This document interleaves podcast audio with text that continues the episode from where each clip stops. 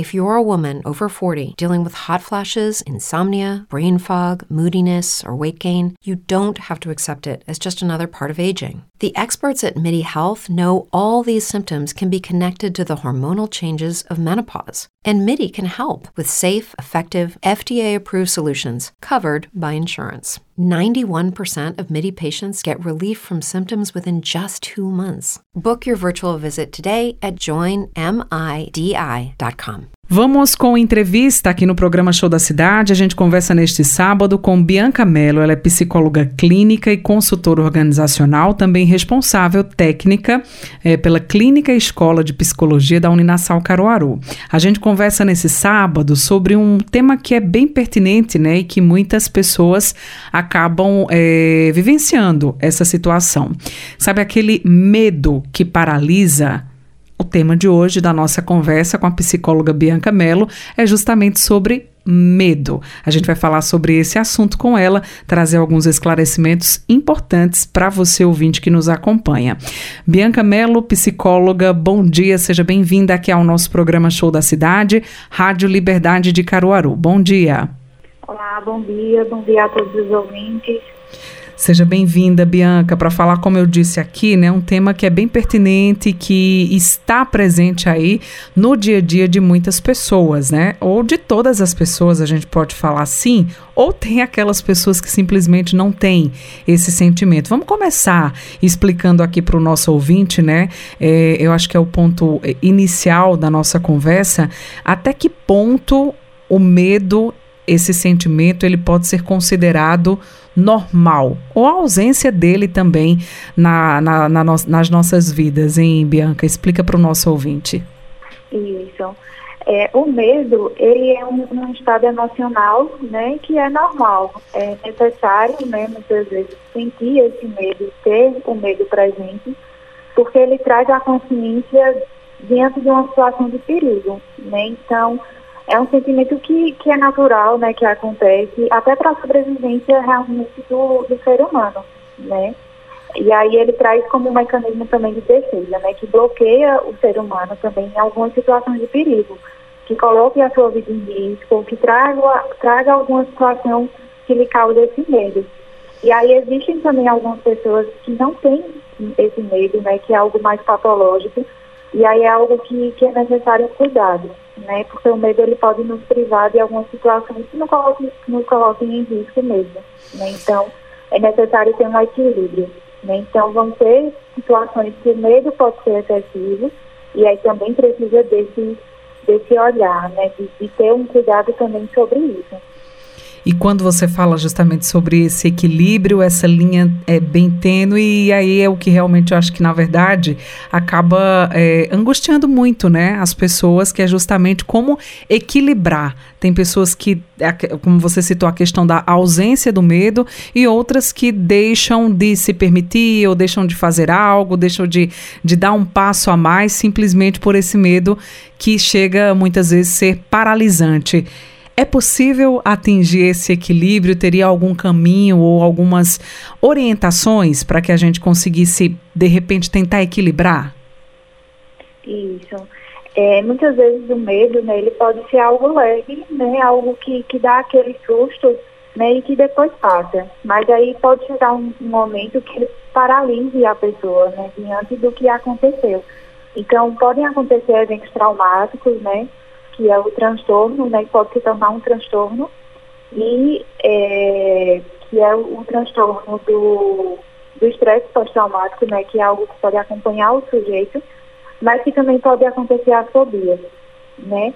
E aí que é algo extremo de alguma situação, de alguma coisa, ou de algum animal, que vai ter uma perturbação também muito grande. E aí de que forma o sujeito pode atingir esse equilíbrio, né? Tanto em relação a esse medo, a etofobia ou também ao transtorno do estresse pós-traumático. E aí a, a, psicoterapia entra nesse sentido, né, de, de o sujeito conseguir entender e ressignificar essas situações, para que ele consiga não ter mais medo, não é não ter mais o medo, o sentimento, mas de conseguir ter um controle sobre si, uhum. ter um autocontrole sobre si e sobre esse medo.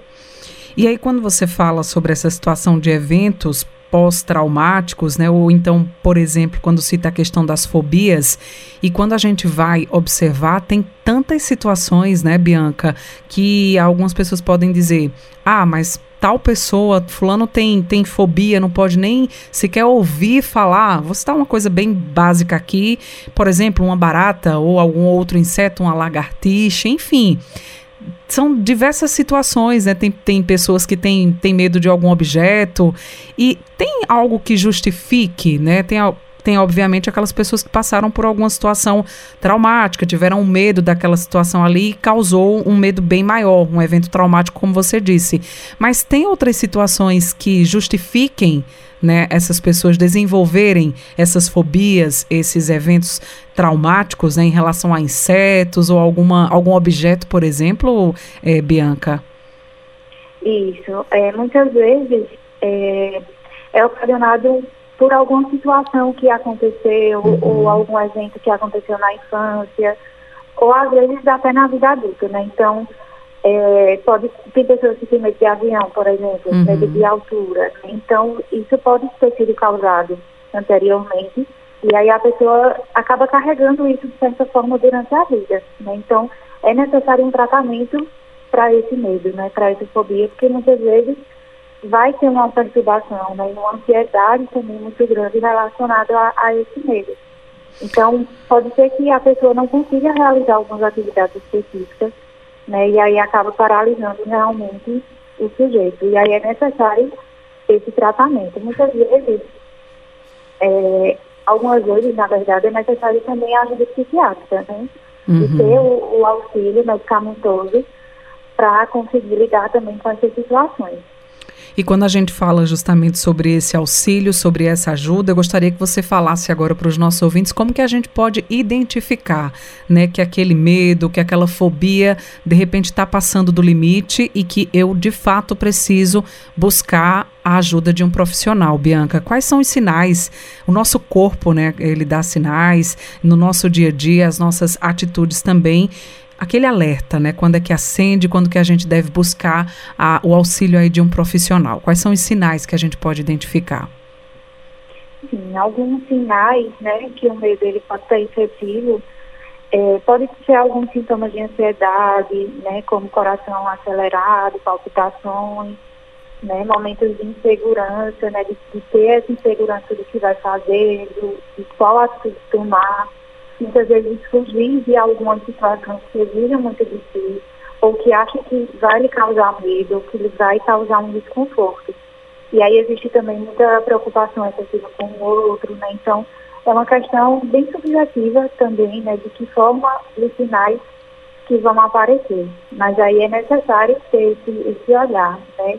E diante do transtorno do estresse pós-traumático, né? É percebido após o evento, né? Após algum evento de risco, algum, alguma situação que tenha sido colocada em risco, ou, ou vivenciar a morte de alguém, ou algo relacionado também a outra pessoa, né? E após o evento é que começa a surgir esses sinais e sintomas também. Uhum.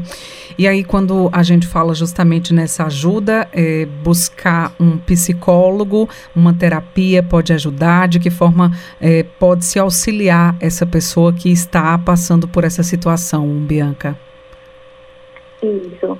É, o acompanhamento psicológico ele é de, de suma importância nesse momento, né? Porque o indivíduo ele precisa identificar qual foi aquele, aquela situação né, e de que forma ele vai conseguir vivenciar, né, viver diante disso. Muitas vezes é necessário, algumas pessoas conseguem ressignificar a situação, conseguem ressignificar o trauma, mas algumas pessoas precisam lidar com, com ele de certa forma, sabe? Aprender a lidar com aquilo e aprender a lidar com o medo. E aí, é, a Clínica Escola, né, Uninasal, também oferece esse atendimento psicológico para o público de Caruaru e região. E aí, é realizado os atendimentos, né, pelos estagiários da, da, do de psicologia. E aí, o, o, as pessoas também podem realizar esse atendimento aqui na Clínica Escola. Daqui a pouquinho você traz mais detalhes, né, de como que é possível a população estar é, é, participando, né, e utilizando desse serviço que é oferecido, que é a clínica escola, né, de psicologia, é um serviço gratuito. Aí daqui a pouco você traz então como que as pessoas podem estar participando também. Quando você falou sobre justamente esses traumas, aí a gente obviamente traz que os excessos, né, pode ocasionar algumas síndromes e transtornos também, como é o caso do transtorno obsessivo compulsivo ou o transtorno da ansiedade generalizada. É, Bianca, fazendo um paralelo com esses dois anos ou um pouco mais aí de pandemia, a gente ainda está vivenciando, obviamente, de uma, forma, de uma maneira mais tranquila, mas a situação em si, a pandemia da Covid-19, trouxe muitos, é, muitas situações para a vida das pessoas e o medo de contrair a doença, de perder um ente querido, muitas pessoas perderam, inclusive, né? É, trouxe um, um, uma situação nova para a população e que também mexeu muito com essa parte psicológica das pessoas, né? Isso, isso mesmo é, o, a quantidade de pessoas né, que desenvolveram o transtorno de ansiedade generalizada foi gritante né, após a, a pandemia. E aí não só o transtorno de ansiedade, mas também a depressão. E aí quando as pessoas começaram a lidar com essa, essa incerteza né, do que era o vírus, de, do que poderia fazer, do que não poderia, então trouxe ainda mais instabilidade, insegurança diante do que estava sendo visto naquele momento pelo mundo todo, né? Então, é, acabou que, que, muitas pessoas começaram a desenvolver transtornos, né? Tanto de ansiedade, quanto transtornos depressivos, tanto o toque, né? Então, foram várias situações, né, que, que não tinha muita solução diante daquilo que estava sendo observado e que acabou também fazendo esses transtornos para as pessoas. Vamos falar um pouquinho sobre esses atendimentos que você citou há pouco, né? As pessoas que procuram ajuda, de que forma elas podem ser atendidas na Clínica Escola de Psicologia da Uninasal, é, Bianca. Isso. É, as pessoas podem realizar né, o agendamento da, do atendimento psicológico pelo número do WhatsApp, que é o 8199557 7195 e aí pode realizar esse agendamento, né, é realizado primeiro uma anamnese com o paciente para identificar os principais pontos e logo após a, a Without the ones like you, who work tirelessly to keep things running, everything would suddenly stop. Hospitals, factories, schools, and power plants, they all depend on you.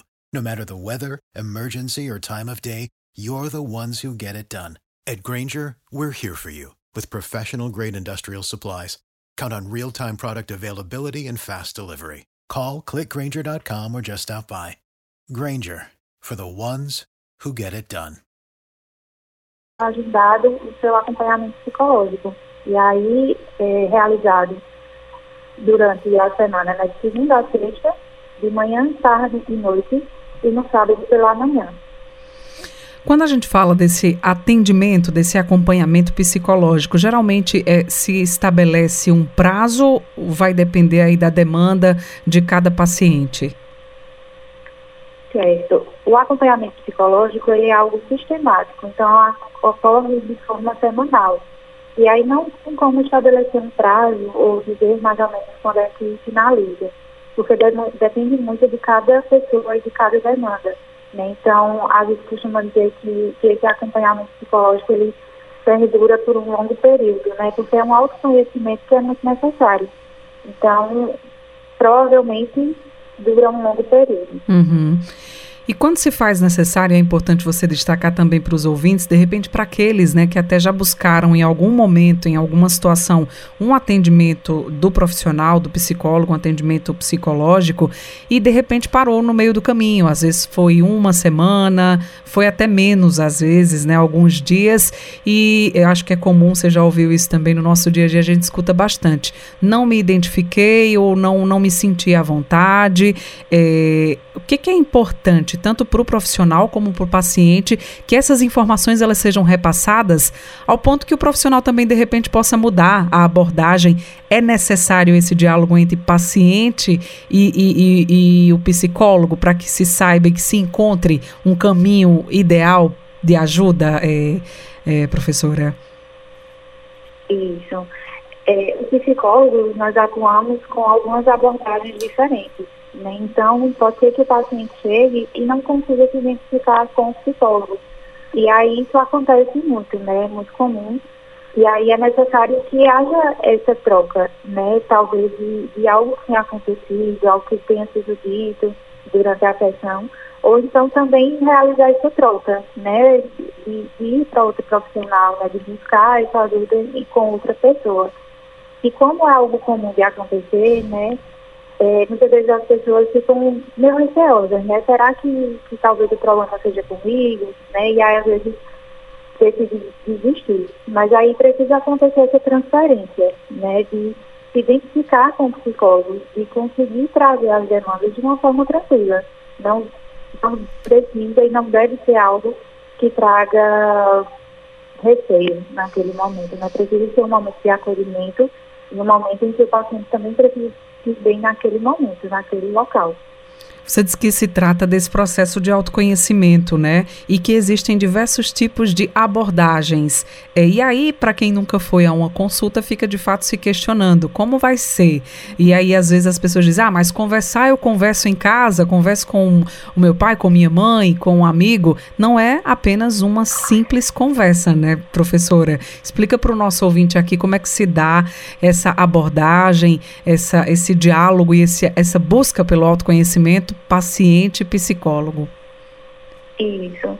Algumas das abordagens utilizadas na clínica, né, hoje em dia a gente tem diversas abordagens, mas algumas das principais é a psicanálise, a fenomenologia, a terapia cognitivo-comportamental, e aí cada uma delas vai ter algumas questões teóricas específicas, mas todas elas vão realizar esse acolhimento e vão ter cuidado com o paciente. E aí muitas vezes a gente acha, né, e às vezes tem preconceitos relacionados a esse atendimento psicológico, né? Mas é necessário ter um, um, um, acolhimento de uma pessoa que não vai julgar, né, que não vai dizer o que acha, que não vai dar um conselho, né, vai auxiliar no sentido desse autoconhecimento e do que a pessoa pode realizar diante desse autoconhecimento. Né? Então, às vezes a gente acha que conversar com um amigo, né, conversar com um familiar, ele vai trazer esse senso comum e esse julgamento do outro. E aí o psicólogo ele vai fazer o contrário, né? Ele vai ouvir, ele vai acolher sem ter esse julgamento para essa pessoa. Voltando aqui ao nosso tema principal, que é o medo, inclusive a pergunta que a gente está fazendo aqui para os nossos ouvintes hoje, do que você tem medo? É uma pergunta que é bem ampla e aí as respostas a gente vai conferir no finalzinho da nossa, do nosso programa, no final da nossa enquete.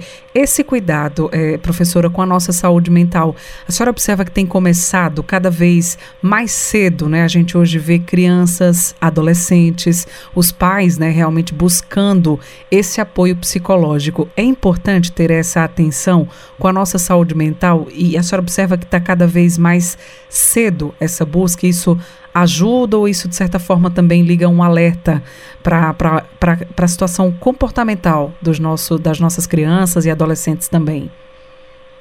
Isso. Eu acredito que até com a pandemia, né, trouxe algumas consequências psicológicas, não só para os adultos, mas também com a criança. E aí as crianças ficaram um longo período em casa, né, algumas sem entender o que é que estava acontecendo, né, e foram obrigadas a sair do convívio com os colegas, da escola, e aí houveram algumas consequências, né. Então, é observado, né, e é nítido o quanto que, que crianças e adolescentes estão precisando do atendimento psicológico e dessa ajuda né, diante de várias situações que podem ter ocorrido, né, ou da pandemia. Então, é necessário, o quanto antes, né, observar os sintomas, alguns sinais, é, é necessário sim, assim que for observado, vai iniciar esse acompanhamento. Uhum. E aí quando a gente faz justamente essa pergunta, né, que eu citei há pouco, do que que você tem medo, vem diversas respostas. Vem a questão da solidão, vem a questão de perder um ente querido e vem uma outra pauta também que é bem é, frequente no nosso dia a dia, que é justamente a questão da violência e das inúmeras barbaridades que a gente vê e presencia, né, no noticiário acontecendo no nosso país E no mundo como um todo, né? A gente pode até citar, vindo para essa questão da violência, uh, essa semana, aquele, a chacina que aconteceu em Sinop, né, no Mato Grosso, onde sete pessoas foram mortas após um uma briga por causa de uma aposta de sinuca. E não é um fato isolado, mas que chama a atenção para as barbaridades, né? E às vezes por situações, motivos banais que acontecem no nosso dia a dia que a gente traz como notícia e que deixa uma certa angústia, um certo medo. E aí fica aquela pergunta, é, professora, o que é que está acontecendo com as pessoas, com a população, né? Para tantas uh, uh, barbaridades que acontecem, obviamente não é um fato isolado, mas que acaba chamando a atenção e a gente faz esses questionamentos, né? Que, que, observações a senhora faz em relação a essa questão justamente que é a da violência por crimes cometidos por por fatos e motivos tão banais, né? O que é está acontecendo, esse adoecimento na cabeça das pessoas, enfim, o que, é que a senhora poderia trazer para falar sobre essa questão da violência especificamente? Sim, é, isso é algo né, que, que a gente lida diariamente, né? Uhum. Que é o medo dessa violência. A gente não consegue perceber ou saber o que é que o outro pode fazer ou que ele seja capaz de fazer. Né? Uhum. Né? Então, quando a gente anda na rua, por exemplo, né, a gente pode sentir medo de alguém que passe, né, que faça algum movimento que nos cause medo. Né, e aí é algo muito comum, infelizmente, na sociedade que a gente vive.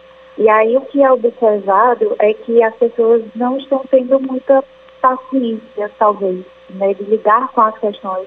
E estão cometendo crimes com coisas é, que não teria muito valor, digamos, né? Então são coisas que é como se a paciente estivesse por um fio, ou que estivesse disposto a fazer, né, cometer o crime, sem pensar também nas consequências, ou quem vai atingir, ou quem vai estar próximo, ou, ou até pensar na família também que vai lidar com isso. Né? Então, as pessoas não estão tendo muito esse senso né, uhum. né, de, de, do que estão fazendo e das consequências também que isso vai causar.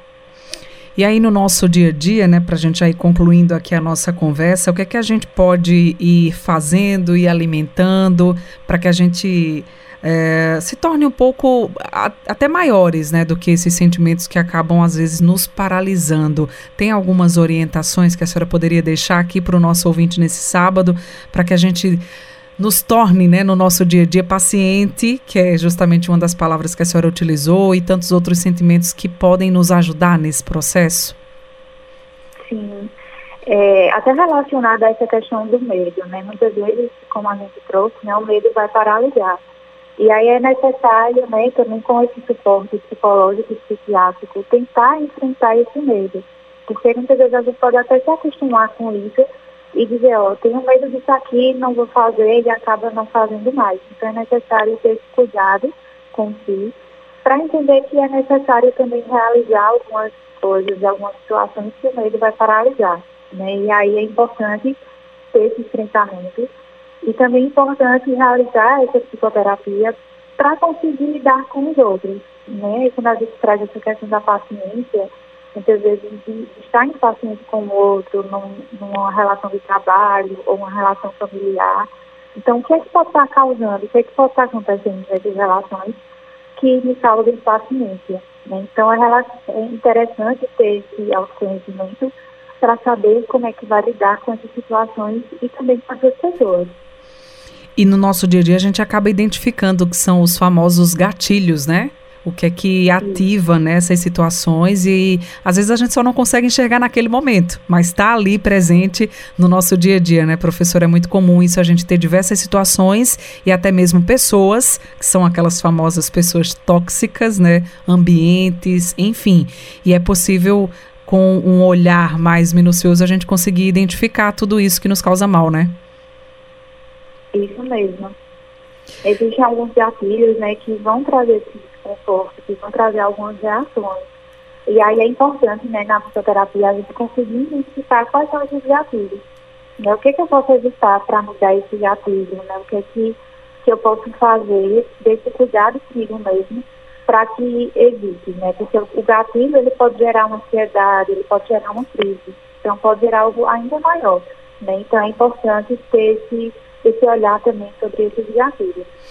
Maravilha. Bianca Mello, psicóloga clínica, consultora organizacional, responsável técnica da Clínica Escola de Psicologia da Uninassal Caruaru. Quero agradecer sua participação conosco falando sobre esse tema tão importante que é o medo, né, que inclusive é o tema da nossa enquete também. Muito obrigada, professora. Um abraço, bom final de semana e até a próxima oportunidade. Eu que agradeço a oportunidade e um bom dia a todos. Muito obrigada. With lucky landslots, you can get lucky just about anywhere. Dearly beloved, we are gathered here today to. Has anyone seen the bride and groom? Sorry, sorry, we're here. We were getting lucky in the limo and we lost track of time. No, Lucky Land Casino, with cash prizes that add up quicker than a guest registry. In that case, I pronounce you lucky. Play for free at LuckyLandSlots.com. Daily bonuses are waiting. No purchase necessary. Void where prohibited by law. 18 plus. Terms and conditions apply. See website for details.